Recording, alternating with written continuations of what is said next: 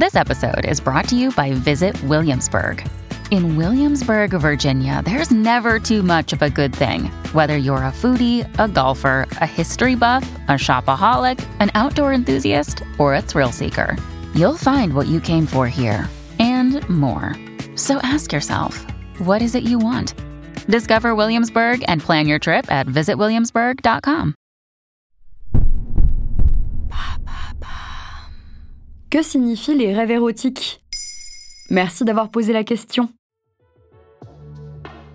Une enquête réalisée par l'IFOP en 2021 révèle que près de 70% des Français ont déjà fait au moins un rêve érotique. Un autre rapport, de l'INSEE cette fois-ci, et publié en 2013, détaille que 70% des femmes et 80% des hommes font un à deux rêves érotiques par an. En vérité, ça ne représente pas grand-chose sur tous les rêves que nous faisons au cours de nos vies. Et pourtant, ils suscitent parfois le plus de questionnements.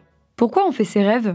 Il y a plusieurs théories à ce sujet. Si vous vous intéressez un tant soit peu au subconscient et au monde des rêves, vous savez qu'ils sont très importants dans la pratique de la psychanalyse. Pour Freud, ces rêves sont le symbole d'un désir sexuel refoulé, car inapproprié ou pas encore conscientisé.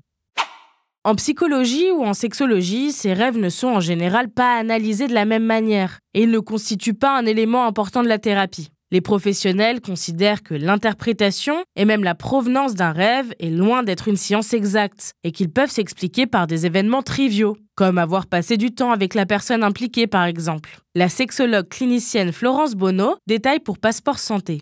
Il fonctionne comme les autres rêves. Notre cerveau établit pendant la nuit des connexions entre des éléments auxquels on aurait songé ou que l'on aurait vu récemment. Cela donne des contenus souvent incongrus, comme rêver de faire l'amour avec sa mère parce qu'on a passé du temps avec elle durant la journée ou les jours qui ont précédé le rêve.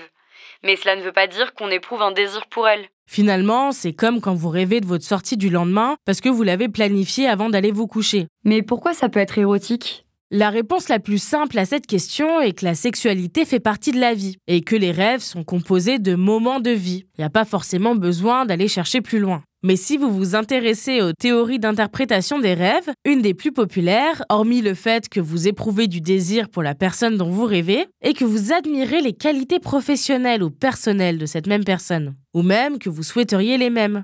Par ailleurs, rêver de pratiques sexuelles spécifiques ou d'une sexualité plus libérée peut révéler une insatisfaction ou un besoin de lâcher prise. Florence Bonneau conclut tout de même par une mise en garde.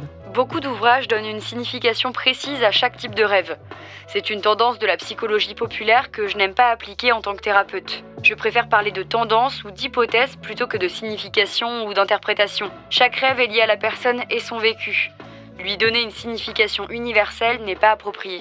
Voilà ce que signifient les rêves érotiques. Vous souhaitez réagir à cet épisode? C'est possible et ça se passe sur Spotify. Vous pouvez commenter l'épisode et répondre au sondage du jour directement sur l'appli. Maintenant, vous savez, un podcast Bababam Originals écrit et réalisé par Mayel Diallo. Si cet épisode vous a plu, n'hésitez pas à laisser des commentaires ou des étoiles sur vos applis de podcast préférés.